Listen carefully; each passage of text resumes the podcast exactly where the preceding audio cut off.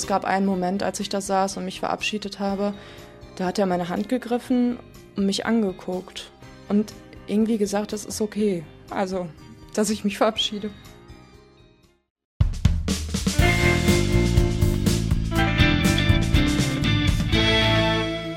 Herzlich willkommen im Nachtcafé-Podcast Das wahre Leben. Ich bin Michael Steinbrecher und in unserem 70. Podcast, es gibt also schon viele Gespräche, in die Sie noch mal reinhören können, ist Vivian mein Gast. Sie ist 26 und ich spreche mit ihr über ihr Leben, ihren Vater und eine erbliche Krankheit, die ungefähr mit dem 40. Lebensjahr ausbricht. Und all diese Punkte, ihr Leben, ihr Vater und seine Alzheimer-Erkrankung, hängen auch noch eng zusammen. Erstmal herzlich willkommen, Vivian. Ja, danke schön für die Begrüßung. Hallo.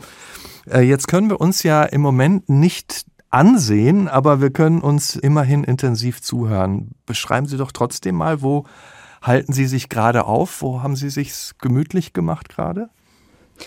Ich sitze hier in meinem Wohnzimmer. Ich komme aus dem Ruhrgebiet und ähm, habe mein Herz hier verloren und ähm, ja sitze in dem Wohnzimmer, in dem ich ganz, ganz viel selber gemacht habe vor einiger Zeit. Ich bin handwerklich sehr begabt, mein Partner auch. Und ähm, ich finde das eine oder andere Teil hier, was wir auch selber gebaut haben. Ah ja, super. Wo, wo kommen Sie denn her? Ich komme nämlich auch aus dem Ruhrgebiet. Aus Ach, Port. Wahnsinn. Ja. Schön, ich komme aus. Ich wohne in Essen. Ach, in Essen, ja. Ich, ich bin Dortmunder, ist nicht weit entfernt. 20 Minuten mit der S-Bahn ist man da. Das ist, das ist korrekt. Mein Herz hat es vor einigen Jahren auch mal dorthin verschlagen. Nach Dortmund? Ja. Ah ja, ja, ist auch eine schöne Stadt. Unser Vorteil ist immer, es ist ja architektonisch nicht so toll, finde ich, im Ruhrgebiet. Aber ich habe früher auch immer gesagt, egal wo wir hinfahren, in Urlaub oder so, sagen wir immer, ist doch schön hier, ne? Ja, stimmt. Vor allem, vor allem auch äh, das, das menschliche Miteinander, Offenheit. Ich, ich liebe das sehr hier. Ja, kann ich, kann ich total verstehen. Ich habe ja gesagt, wir reden heute auch über Ihren Vater. Waren Sie denn Mama oder Papakind? Oh, Papakind, ganz, Papa ganz klar. Ja, mhm. erzählen mhm. Sie mal, was haben Sie so für Bilder aus der frühen Kindheit in Erinnerung, wenn Sie an Ihren Vater denken? Was war da so für eine Verbindung da? Mhm. Ich denke an unseren Campingplatz. Ich riech Schnitzel, die ich heute, die ich heute gar nicht mehr essen. Ich bin Vegetarierin, ja. aber ähm, der Geruch ist direkt in meiner Nase. Schnitzelpommes oder? Nee, Erdkartoffel. Nee? Ah, Erdkartoffel, okay. genau. Und ich, ich sehe einen Fußballspielenden Vater vor mir. Der hat äh, ziemlich viel Fußball gespielt. Das war seine große Leidenschaft. Und ich sehe mich in Dortmunder Stadion als Kind mit meiner Schwester zusammen und meinem Vater und ähm, ich sehe Kuschelabende und Spieleabende mit Kniffel. Ach schön. Das ist mhm. ganz schön alles gewesen. Mhm. Also wie würden Sie ihn dann beschreiben? War er so ein emotionaler Mensch, ein Ruhepol oder so wie sich das anhört, Spiele und, und hört sich so ein bisschen so an, als wäre er ein Ruhepol gewesen?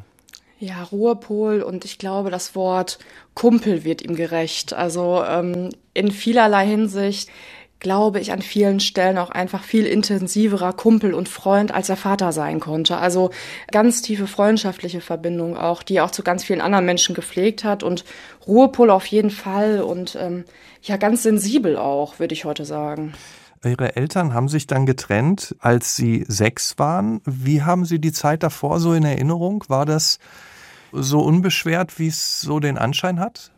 Also ich habe kaum Erinnerungen und das ist ähm, was Schönes für mich, weil ich das auch als sehr entlastend erlebe. Die Erinnerungen, die ich habe, sind positiv. Auch viel das, was ich gerade auch erzählt habe.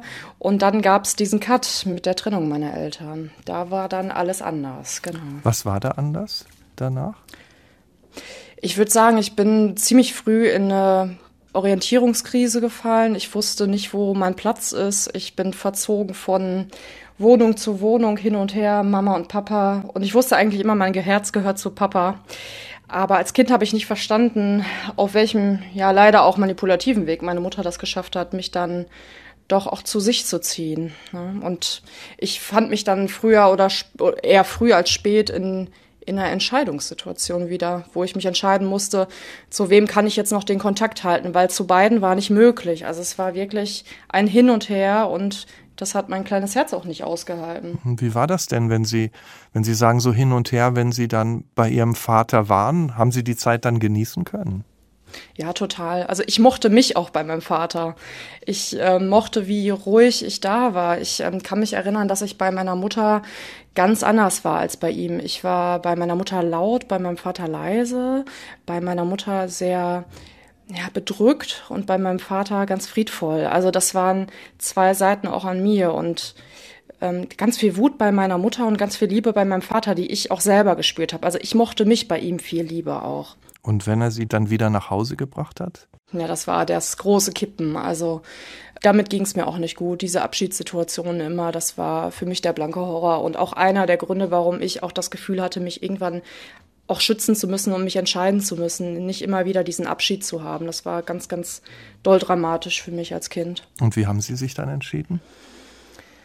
Ja, ich sage entscheiden und jetzt muss ich gerade ein bisschen schmunzeln. Inwiefern kann sich dann 10, 11, 12-jähriges Kind entscheiden. Ne? Ähm, ich habe auf jeden Fall den Kontakt zu meinem Vater ausschleichen lassen. Leider auch mit der Begleiterscheinung, dass ich viel Manipulation dahingehend von meiner Mutter erlebt habe, die Briefe abgefangen hat, die Geschenke abgefangen hat, Telefonate nicht weitergeleitet hat von meinem Vater. Also ich fühlte mich nicht geliebt von meinem Vater. Ich dachte, es sei die richtige Entscheidung, weil er nicht da ist. Aber das war Lüge. Aber das hat schon erstmal so Risse in der Beziehung zu ihrem Papa hinterlassen. Total. Also heute spreche ich von Liebe zu meinem Vater. Damals habe ich ihn gehasst. Und ich, äh, wer mich kennt, weiß, äh, das Wort Hass kommt sonst in meinem Wortschatz nicht vor. Also ich habe viel Verständnis für alles Mögliche, aber in dem Moment fühlte ich mich so alleingelassen und gleichzeitig war da aber dieses unglaubliche Sehnsuchtsgefühl und das Gefühl, bei ihm eigentlich zu Hause zu sein. Deshalb fühlte ich, also ich dachte, er würde das auch fühlen. Und ich fühlte mich so unverstanden, als ob ich nirgendwo zu Hause sei. Wie war denn, wenn Sie sagen, Sie waren nirgendwo zu Hause, wie war denn dann das Verhältnis zu Ihrer Mutter? Ja, schwierig. Ich habe versucht, ihr immer alles recht zu machen. Ich war nie gut genug. Ich sah auch immer aus wie mein Vater. Ich heute denke ich, dass das damit zusammenhängt. Und äh, leider hat auch meine Mutter ein schweres Schicksal ereilt. Die ähm, ja, hat eine schwerwiegende Psychose und in der Psychose habe ich mich zum Teufel entwickelt.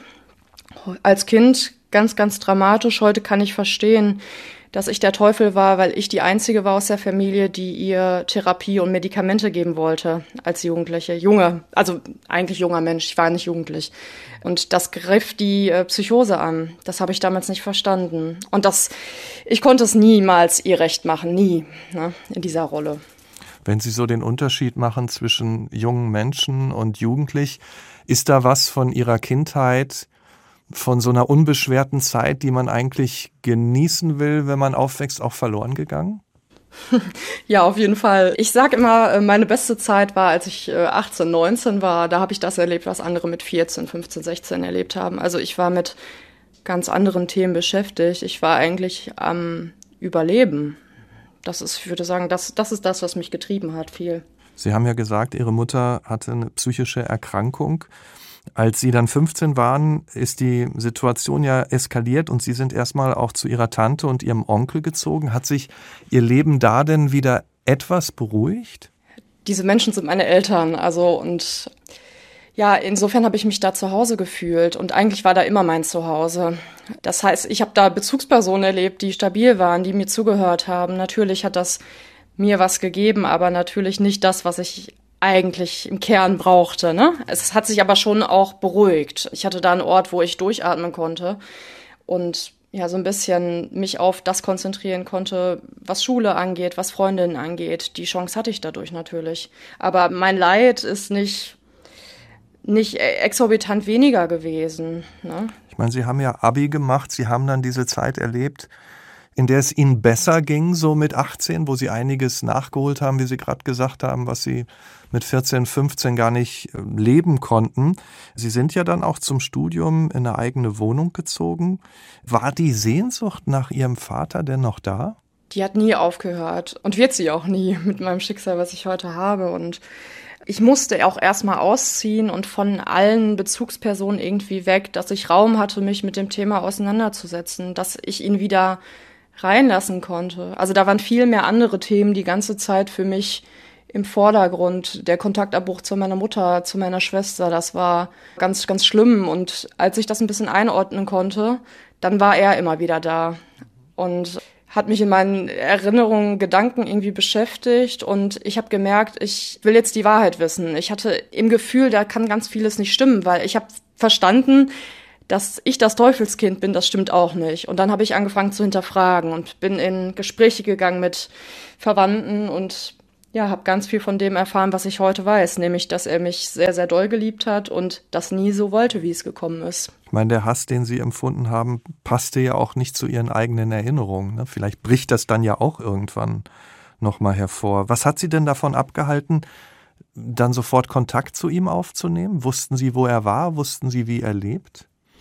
Ich wusste, wo er war. Ich wusste, wie er lebt. Das Wohnhaus von ihm war oder ist eine Straße entfernt von meinem Gymnasium, auf das ich gegangen bin. Und ich weiß nicht, was konkretes war. Es war, glaube ich, die Angst davor, ihn verloren zu haben eigentlich schon, dass er sich nicht für mich interessiert, dass das doch stimmt. Und ich weiß aber, dass das relativ schnell in meinem Kopf weg war.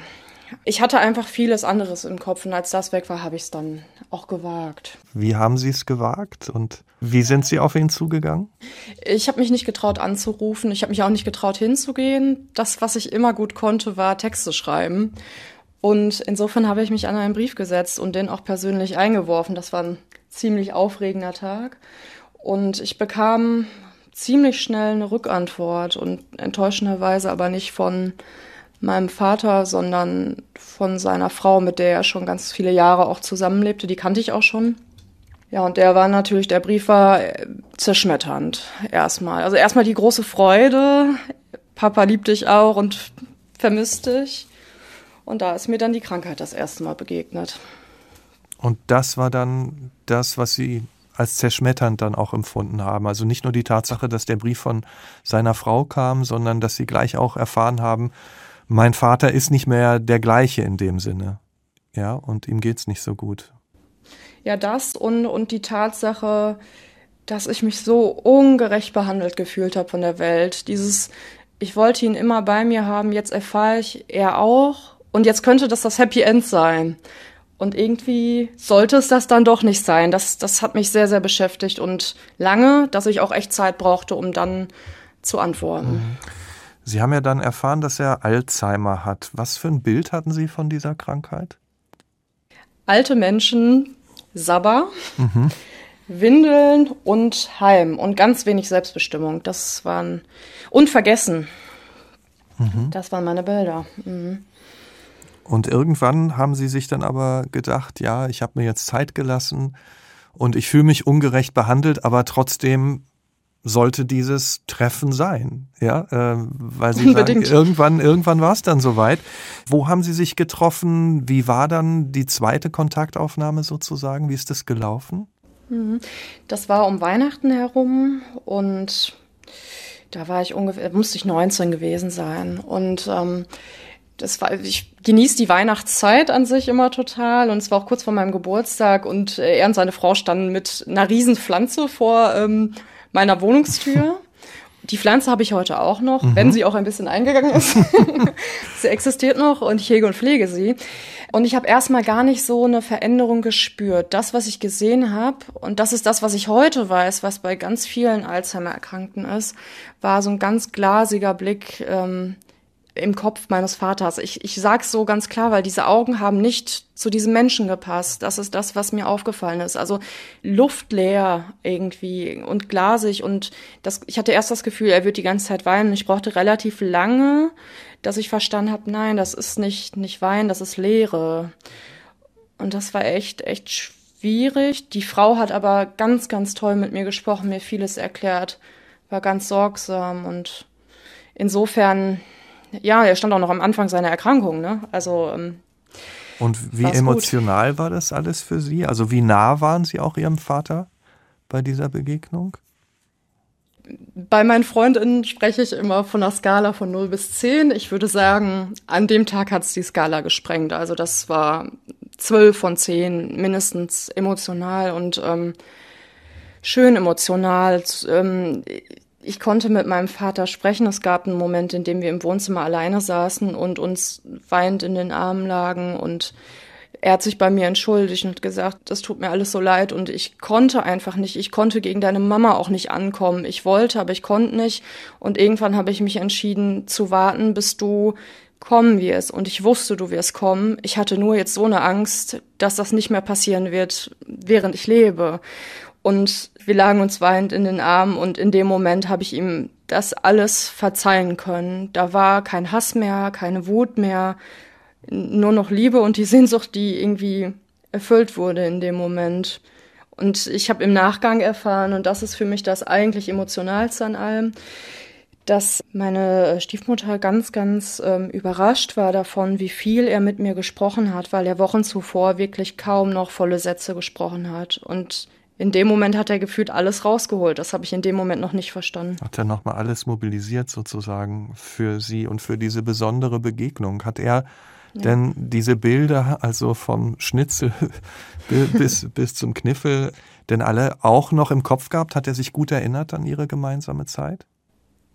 Ja, auf jeden Fall. Und wir haben uns auch bei einem der nächsten Treffen noch hingesetzt und haben auch zusammen gekniffelt. Und ähm, als dann klar war, er kann nicht mehr spielen, dann habe ich seinen, seinen Würfelbecher vererbt bekommen. Der bedeutet mir auch die Welt. Also das ist, das sind schöne Erinnerungen, ja, ja. War das schon so ein Gefühl wie, ich habe ihn endlich wieder? Ja, also ja, ja, im ersten Moment und nein. Das wurde mir klar beim Schuhe zu binden. Also seine Frau ähm, hat mich ja einigermaßen vorbereitet, aber ich war irgendwie dann, ich konnte es mir nicht vorstellen, was bedeutet Alzheimer bei jemandem Anfang 40, bei meinem Papa. Und ähm, ich habe es erst verstanden, als sie vor ihm auf die Knie ging und ihm die Schuhe zumachte. Er konnte keine Schleife mehr binden. Also da war diese große Sehnsucht nach ihm und wie Sie es schon vorher eigentlich gespürt haben. Ne? Einerseits ist er wieder da und endlich haben sie sich wieder und endlich sagen sie beide sich, wie sehr sie sich lieben und dann ist da gleich schon wieder was von Loslassen dabei. Ne? Ja, der absolute Horror. Aber ich höre raus, es hat ihn sehr, sehr, sehr viel bedeutet. Es war ja einer der wichtigsten Tage meines Lebens. Also ich glaube, ich würde ihn nicht nochmal erleben wollen, weil er auch wirklich sehr emotional war und belastend. Aber das ist auch einer der Tage, den ich niemals streichen wollen würde. Wie hat das Treffen dann noch weiter in ihn gearbeitet? Wie ging es dann weiter? Ich habe das Wort lange im Kopf. Es muss, brauchte Zeit. Ich ähm, brauchte auch nicht nur eine Woche oder zwei. Ich vermute, dass jetzt viele Zuhörerinnen und Zuhörer denken, dass jetzt logisch wäre, sich sofort wiederzutreffen und die verlorene Zeit nachzuholen. Das war mein Wunsch. Das konnte ich überhaupt nicht. Also ich musste das erstmal total verpacken, ähm, dass dieser Mensch irgendwie auch ein anderer war und nicht anders wie, als ich mir den vorgestellt hätte, sondern krank und ich wusste auch gar nicht, will ich mich dem jetzt aussetzen. Ich musste mich so oft von ihm verabschieden in meinem Leben. Immer wieder war er da und weg. Und ähm, jetzt hatte ich es in der Hand, auch zu bestimmen, lasse ich ihn jetzt rein in mein Leben. Und zu diesem Preis. Und ich wusste, diese Krankheit wird tödlich enden. Also das war schon, ich brauchte Zeit. Also Sie haben dann auch mehr erfahren, erstmal über die Krankheit. Ja, also durch seine Frau, aber auch durch ganz viel Selbstrecherche. Also ich habe da ganz viel mit mir selber ausgemacht und alles irgendwie an die Hand genommen an, an Mitteln, die irgendwie gingen. Internet als Quelle, ganz viel. Ich habe eine Doku gesehen, die mich sehr erschüttert hat. Ich hatte, konnte mir vorher überhaupt nicht ausmalen, wie es ist, wenn so jemand so junges Alzheimer bekommt und ähm, boah, ich habe dann erst verstanden, was bedeutet das eigentlich und die Zeit brauchte ich. Und wie war dann das, das nächste, das zweite Treffen? Ja, das zweite Treffen war zu Hause auch und irgendwie total schön und also zu Hause ist für mich immer ein Ort, der mir für mich ganz viel bedeutet und auch bei ihm zu Hause. Ich fühlte mich, ich fühlte mich auch willkommen und auch zu Hause. Ne? Und wir haben so ein bisschen gespielt und das war ganz schön. Und das habe ich gar nicht als so unbedingt prägen in Erinnerung. Ich weiß, dass das dritte Treffen für mich dann ganz besonders war. An dem sind wir ähm, ja, Boot gefahren in Witten über die Ruhr und sind dann auf dem Weg dahin an einem Haselnussbaum vorbeigekommen. Und mein Papa hat sich gebückt, war neben mir und konnte eigentlich auch nur noch an der Hand von mir oder seiner Frau laufen und blieb stehen, bückte sich und hatte zwei Haselnüsse, die so zusammen noch hingen in der Hand und hat mir die gegeben und hat gesagt, für mein Aschenputtel. Also ich wusste genau, was er mir in dem Moment damit sagen wollte. Also ich kriege dann auch immer Tränen in den Augen, weil das für mich der größte Liebesbeweis ist, den er mir geben konnte. Ich weiß, dass er damit nicht sagen wollte, ich bin irgendein Aschenputtel. Er wollte mir sagen, ich sehe in dir etwas, was alle anderen nicht sehen. Ich weiß, du bist eigentlich die Prinzessin. Mhm. Und äh, das ist für mich ähm, ganz bedeutsam gewesen in dem Moment. Ja, ich habe die auch heute noch. ja. Die Haselnüsse sind da. Wie haben Sie dann gemerkt, dass nicht nur die Haselnüsse so zusammengehangen haben, sondern wie haben Sie auch erfahren, dass auch Sie in gewisser Weise etwas mit dieser Krankheit zu tun haben können? Ja, ich ahnte das so ein bisschen, als ich die ähm, Dokumentation mir angeguckt habe und ich, es darum auch ging, dass es bei jungen Menschen in der Regel eine ja, vererbliche Form der Erkrankung ist. Und ich erinnerte mich an ein Gespräch, was ich mit seiner Frau hatte, die sagte, ähm, dass seine Mutter das eben auch schon hatte, zu der ich keinen Kontakt hatte. Und dass mein Vater damals sie angeschaut haben soll und zu ihr gesagt haben soll, halt mich jetzt für bekloppt, aber ich weiß, dass ich das auch bekommen werde. Und damals wusste man noch nicht, dass das genetisch ist. Genau diesen gleichen Schock durch meinen Körper hatte ich auch, als ich diese Dokumentation mir angeguckt habe. Also es war genau das Gleiche und ich wusste in dem Moment, endlich habe ich das gefunden, was mein Vater und mich immer vereint hat.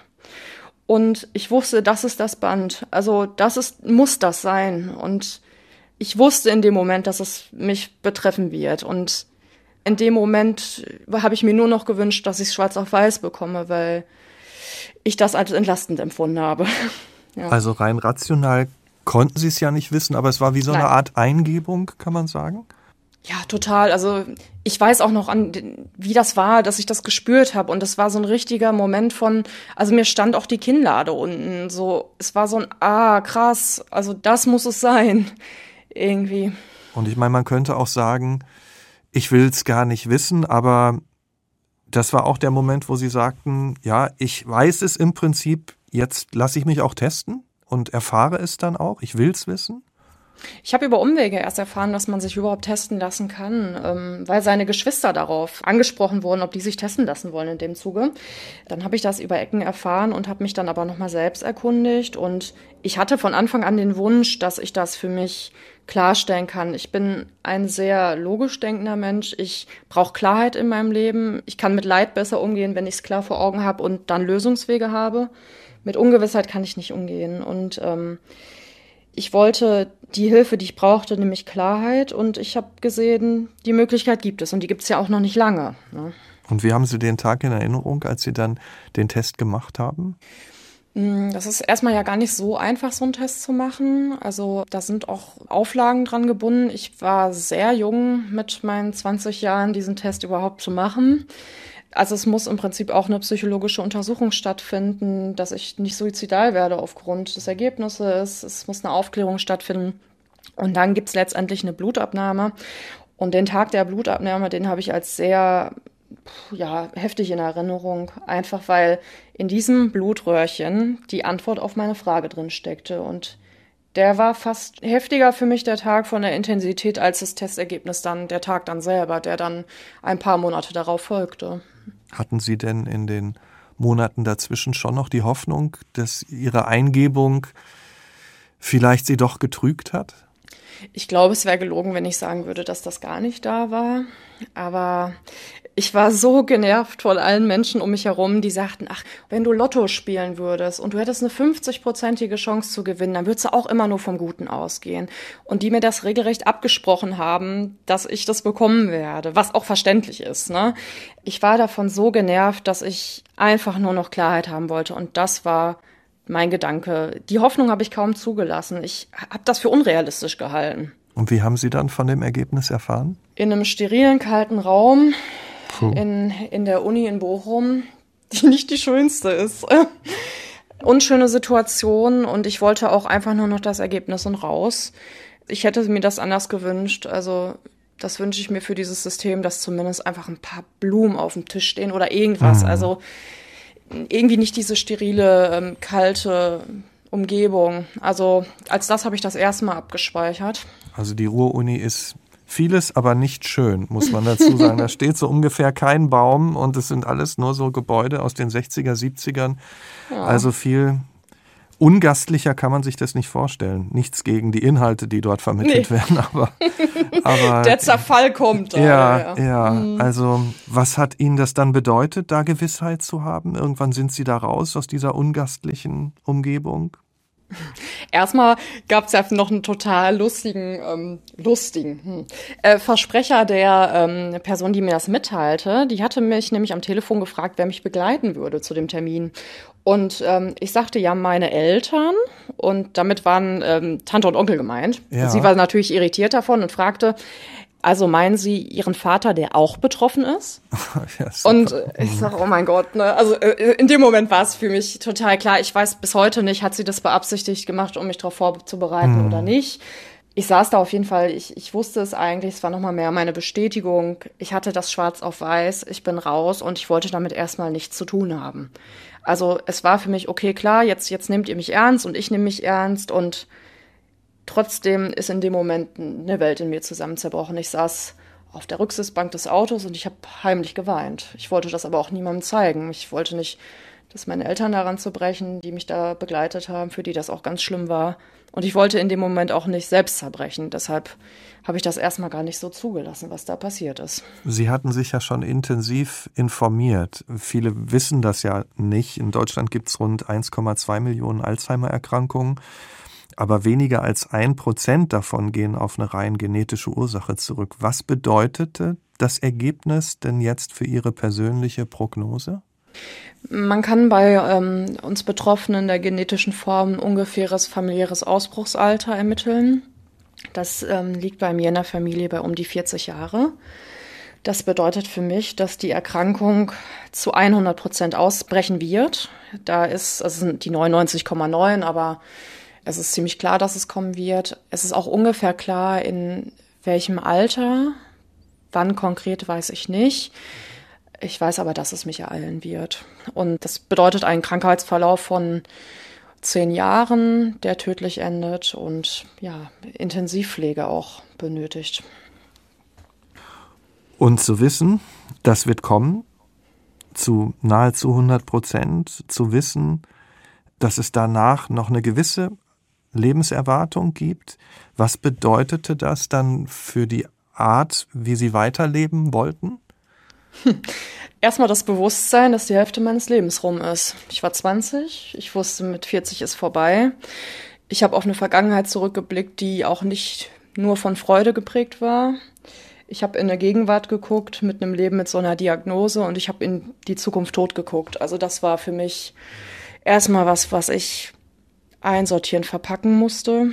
Ja, auch da brauchte ich Zeit. Also das war auch wieder genau die Situation. Ich meine, Sie haben ja noch gesagt, was ich auch bemerkenswert finde, dass Sie da hinten in dem Auto gesessen haben und innerlich geweint haben, aber auch um Ihre Eltern zu schützen. Das kostet ja auch schon wieder Kraft. Ähm, wie haben Ihre Eltern das aufgenommen? Wie haben Freunde das aufgenommen? Konnten die damit umgehen? Die haben ganz viel Schmerz auch gehabt und mich das aber auch nicht sehen lassen. Heute können wir sehr, sehr gut darüber sprechen und auch gemeinsam Schmerz teilen. Das war in dem Moment im Schockzustand nicht möglich. Freundschaften sind fast alle zerbrochen. Also ich habe in der Zeit erlebt, dass ich viele Menschen um mich herum hatte, mit denen ich Spaß haben konnte, die auch eine schöne Zeit mit mir hatten und mit denen ich eine schöne Zeit hatte, aber ähm, die mit dem Thema total überfordert waren. Und einige haben es dann direkt gesagt, äh, auch du Kim, ich kann damit umgehen. Und andere sind einfach so verschwunden in einer Zeit, in der ich sie gebraucht hätte. Am allermeisten. Also das, was man heute so Ghosting nennt, einfach irgendwie aus dem Leben streichen, ohne sich abzumelden. Sowas ungefähr? Ja, und gleichzeitig eine Partnerschaft, die geendet ist mit den Worten, was glaubst du eigentlich, niemand will dich jemals heiraten, mit dir kann man keine Kinder kriegen, mit dir kann man kein Haus bauen, mit dir kann man nichts, du wirst niemals jemanden finden. Ne? Also das hat sich auch extrem eingeprägt in der Zeit. Das waren die Worte Ihres damaligen Partners? Ja, ja. Boah, also das muss ja auch noch mal sehr verletzen, oder? In das verletzt Total. ja nicht nur in, in dieser, also in, in der Situation, in der sie insgesamt waren, das verletzt ja ohnehin schon. Ja, also ja. kommt da wieder das, was Sie schon gesagt haben? Da brauchten Sie dann wieder Zeit erstmal, um sich wieder aufzustellen, um sich wieder neu zu finden? Ja, Zeit und ähm, vor allem brauchte ich Hilfe. Das ist auch das, äh, man fragt, also viele fragen mich immer, wie hast du das denn irgendwie auch geschafft alles? Und ich würde heute sagen, ähm, meine Superkraft ist, dass ich erkenne, wenn ich auch Hilfe brauche. Und das war genau der Moment, also wo ich irgendwie auch gemerkt habe, so geht's nicht weiter. Und ähm, Zeit, wenn ich die mir nehme, nutze ich die immer sehr effektiv und hole Unterstützung rein, mache Therapie, setze mich damit auseinander. Und das war, war das, was ich brauchte. Also Zeit und Hilfe. Also Hilfe im Sinne von Therapie, von ja. professioneller psychologischer Hilfe. Total, mhm. ja. Was waren dann so die ersten Schritte, die Sie durch die Therapie gefunden haben in Ihrem ja, in ihrer Haltung zum Leben, in, in der Art, wie sie vielleicht auch einfach über kleine Schritte sehen, in, in welche Richtung ihr Weg geht? Dass es für mein Leben nicht eine riesige Bucketlist braucht an Dingen, die ich in meinem Leben alle machen will, dass ich in meinem Leben Familie brauche und die muss nicht groß sein. Menschen, die ähm, für mich da sind, die damit leben können, dass ich diese Prognose mitbringe, dass es die kleinen Dinge sind, die mich glücklich machen und eigentlich die Dinge, die ich immer brauchte. Und das war eine ganz entlastende Erkenntnis, weil ich dachte, ich müsste mein Leben jetzt im Schnelldurchlauf leben. Das ist ja auch das, was häufig suggeriert wird bei solchen Erkrankungen. Und für viele mag das auch die richtige Lösung sein. So, jetzt lebe ich erst richtig und genieße alles. Und für mich ist es eher ein Runterfahren gewesen und die kleinen Dinge des Lebens zu genießen. Die Dinge, die für viele vielleicht als selbstverständlich gesehen werden, für mich aber nie waren. Und gehört der Schmerz auch zum Leben dazu, dass Sie den auch zulassen, dass da auch eine Traurigkeit ab und zu wieder immer wieder hochkommt? Ja, absolut. Und ich musste mich auch dem Schmerz und dem Thema Tod und Trauerleid ganz aktiv zuwenden und ich habe einen Spruch in meiner Therapielaufbahn gehört, der hieß, ähm, der Weg aus dem Leid führt durch das Leid.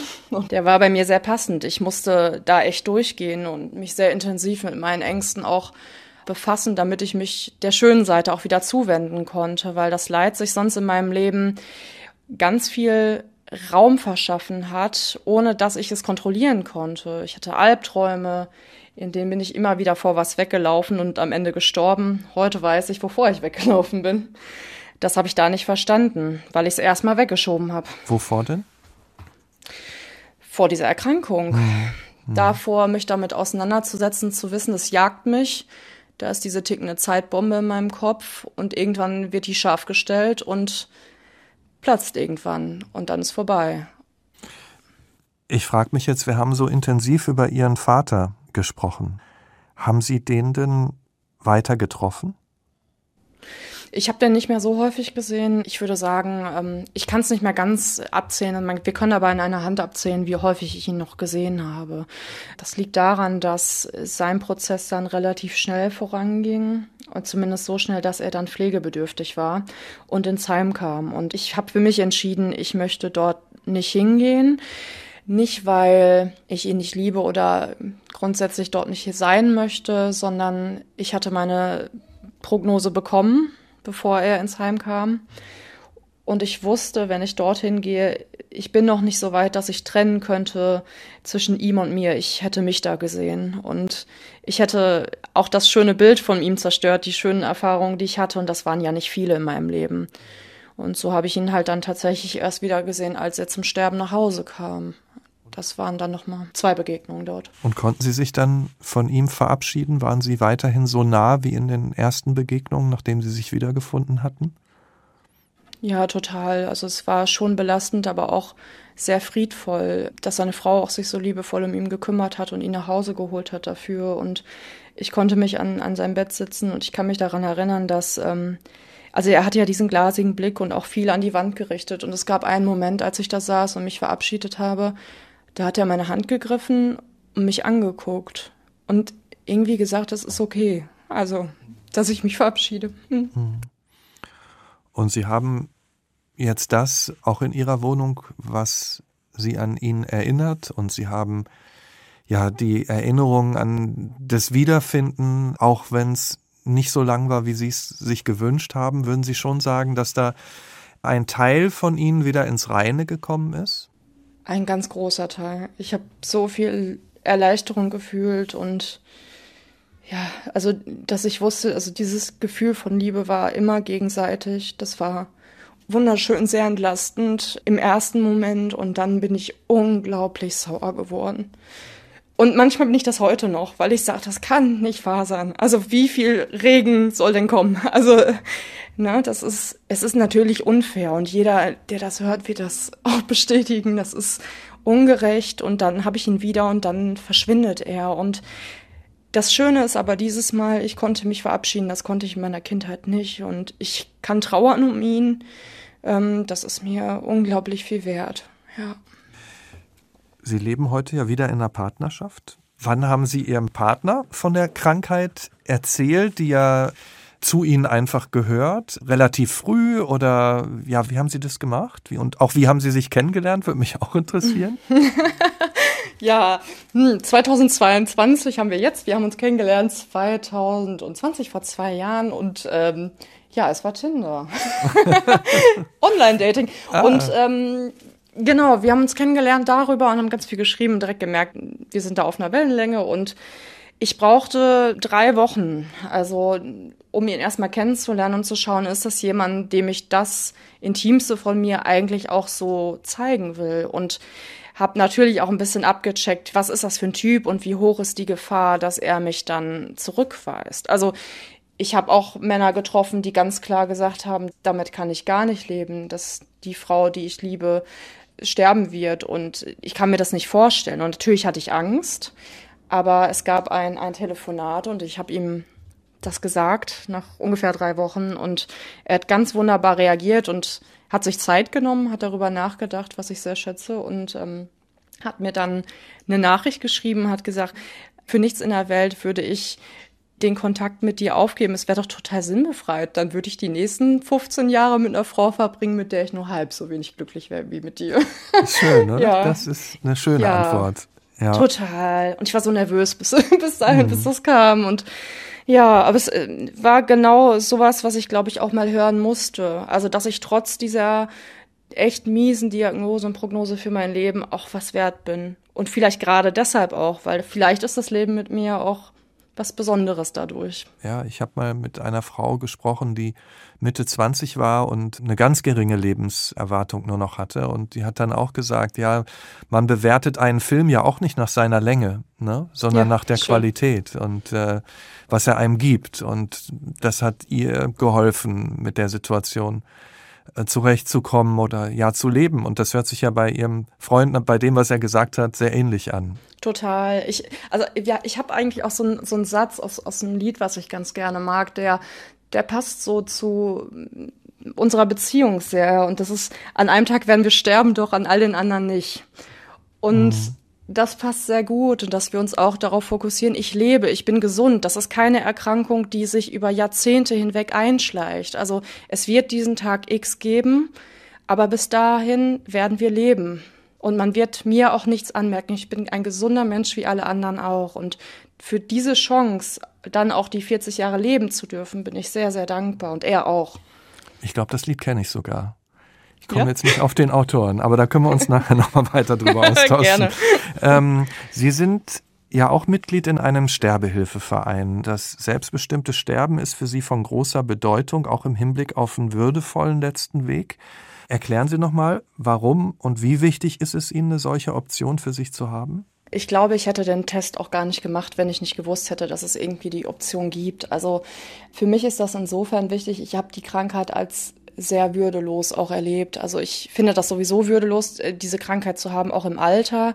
Aber das bei jungen Menschen zu sehen, also die in der Mitte ihres Lebens stehen, ähm, ich kann mir kaum was Würdeloseres vorstellen. Also sowohl für mich selber als auch für meine Angehörigen. Und für mich ist es eine unglaubliche Entlastung, dass ich hier sitzen kann und sagen kann, ja, ich habe diese Prognose, aber nein, diese Krankheit wird mir nicht mein Leben nehmen. Ich werde das selbstbestimmt machen können und das wird mich nicht komplett zerreißen. Also, und das ist für mich ganz, ganz viel wert, auch für mein jetziges Leben, einfach das zu wissen. Diese ganze Kontrolllosigkeit, was diese Krankheit mit sich bringt und die Bombe in meinem Kopf, dieser Kontrollverlust, der wird weniger, wenn ich weiß, ich kann bestimmte andere Dinge kontrollieren.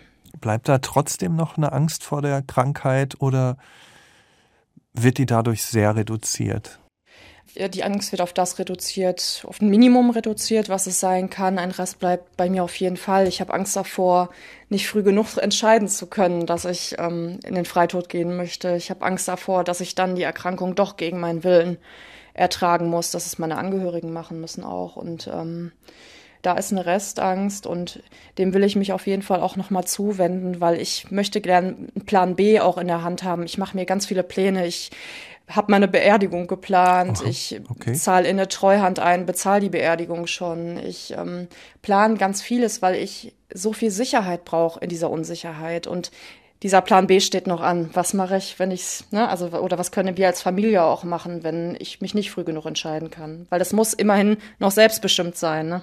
Also auch weil die Dinge dadurch, dass sie sie anschauen, dadurch, dass sie da Lösungen finden, sich mit ihnen beschäftigen, auch den Schrecken etwas verlieren? Also total. Ich habe auch gedacht, dieser Termin bei der Bestatterin, das würde was ganz Schlimmes für mich sein. Und es war eine so schöne Begegnung und ähm, dass ich auch gemerkt habe, boah, genau das, was ich mir wünsche, kann umgesetzt werden. Und ich habe gemerkt, boah, krass, also ähm, wie schön dieses Tabuthema gebrochen zu haben, unabhängig auch von meiner Diagnose. Also wie viel Wertschätzung ich damit auch erlebt habe. Ähm, das hat mir diese total schwarze Vorstellung auch von Bestattung, Beerdigung genommen. Also einen neuen Blick auf die Dinge.